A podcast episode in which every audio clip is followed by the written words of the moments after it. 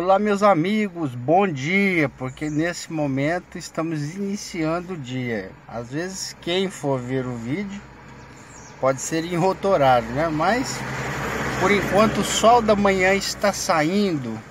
Antes de eu entrar para o meu trabalho, eu quero passar aqui para deixar esse recado. Antes de tudo, mandar um grande abraço para Marli de Carvalho, minha prima, quem tem me dado também um grande apoio nessa, nesse trabalho da, de fazer esses vídeos, promovendo Jesus, promovendo esse conhecimento novo. E é disso que eu quero falar agora, gente. Você está pronto para doar seu conhecimento para outros que precisam? Está? Você vai na sua igreja? Ou no seu centro espírita, ou na sua casa de estudos, na sua universidade, e lá você está pronto para compartilhar, não tá? Aquelas pessoas que pensam como você. E aquelas pessoas que não pensam como você,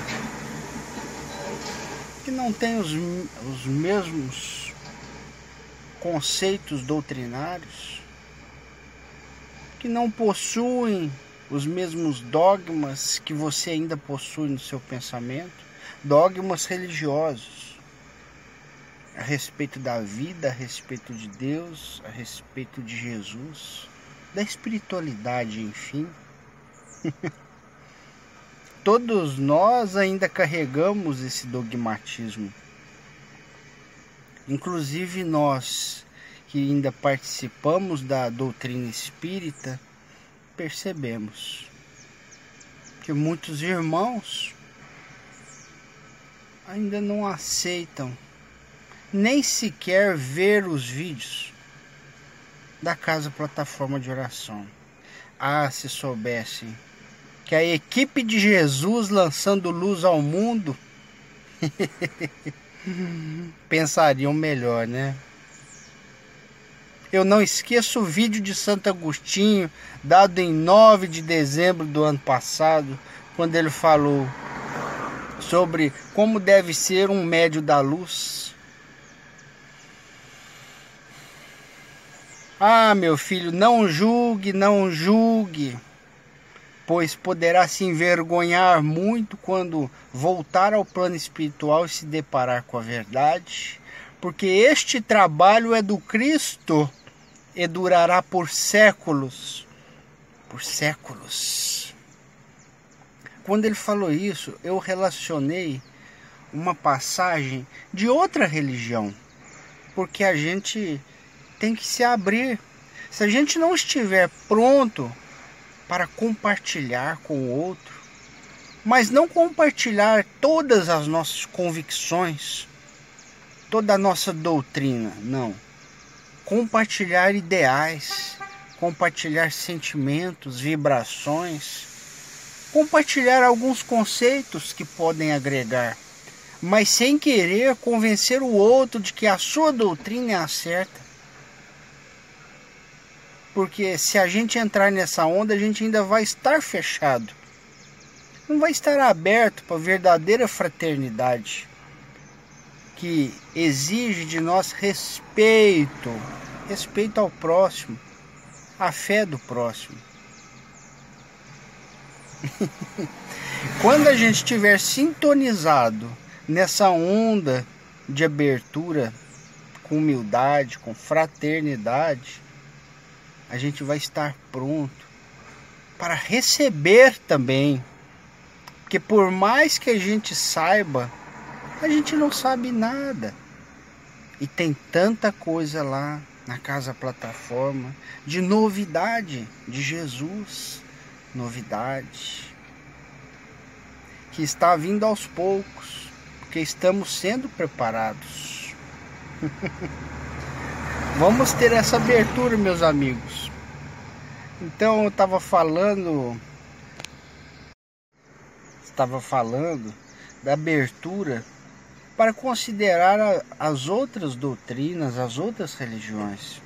Então, quando Santo Agostinho disse que o trabalho que está sendo desenvolvido lá é do Cristo, e vai durar séculos, eu me lembrei de uma das profecias do senhor Joseph Smith, da importantíssima igreja de Jesus Cristo dos Santos dos últimos dias. Ah, eu estou falando de uma igreja evangélica? Pode considerar que seja. Ah, então você não aceita? Porque falou que tem santos, você não aceita santos? Calma, gente. Esses irmãos estão homenageando os cristãos. Para você que não sabe, o nome santo, a palavra santo, era dado àquelas pessoas que seguiam a Jesus. Se você procurar no livro dos Atos dos Apóstolos, você vai encontrar cartas de alguns apóstolos endereçadas aos santos, aos santos de tal cidade ou de qual cidade. Porque só depois o apóstolo Lucas, em companhia, em companhia de Paulo, chegou à conclusão de, de denominar os seguidores de Jesus de cristãos. Antes eram chamados de santos. Então a igreja de Jesus Cristo dos santos dos últimos dias pode você considerar que é o mesmo que dizer a igreja de Jesus Cristo dos cristãos dos últimos dias, dos cristãos da era apocalíptica. Isso é muito é respeitável. e ela foi aberta praticamente no início da era apocalíptica, pouco antes de pouco antes do início do século 20.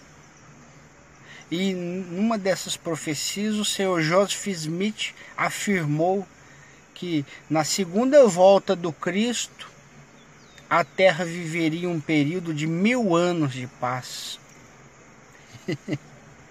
mil anos de paz. E Santo Agostinho falou que perdurará este trabalho por séculos.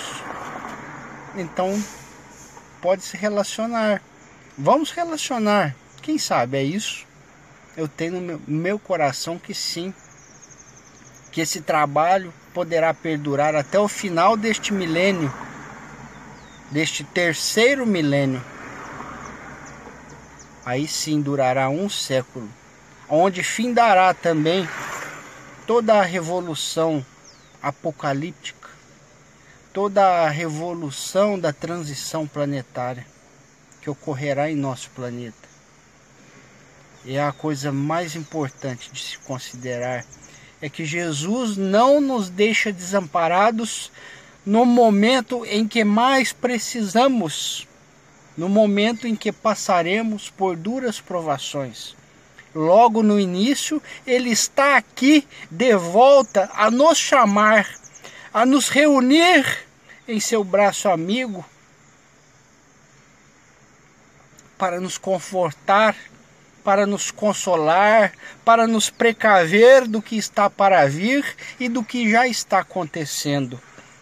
Então, meus amigos, busquem a humildade e não desdeem nenhum anúncio que você observar de que Jesus chegou ou de que Jesus está voltando. Leia com atenção, veja com atenção, não desdenhe, porque não foi à toa que os próprios apóstolos escreveram esse anúncio do Mestre de que viria. Está lá. Busca lá. Quase todos os apóstolos de Jesus que encontramos no Evangelho, você vai encontrar anúncios de que ele virá. O que eu me lembro agora é de Lucas, capítulo 9, verso 26. Está lá, anunciando que voltaria. Jesus anunciando que voltaria. Não foi à toa que ele anunciou.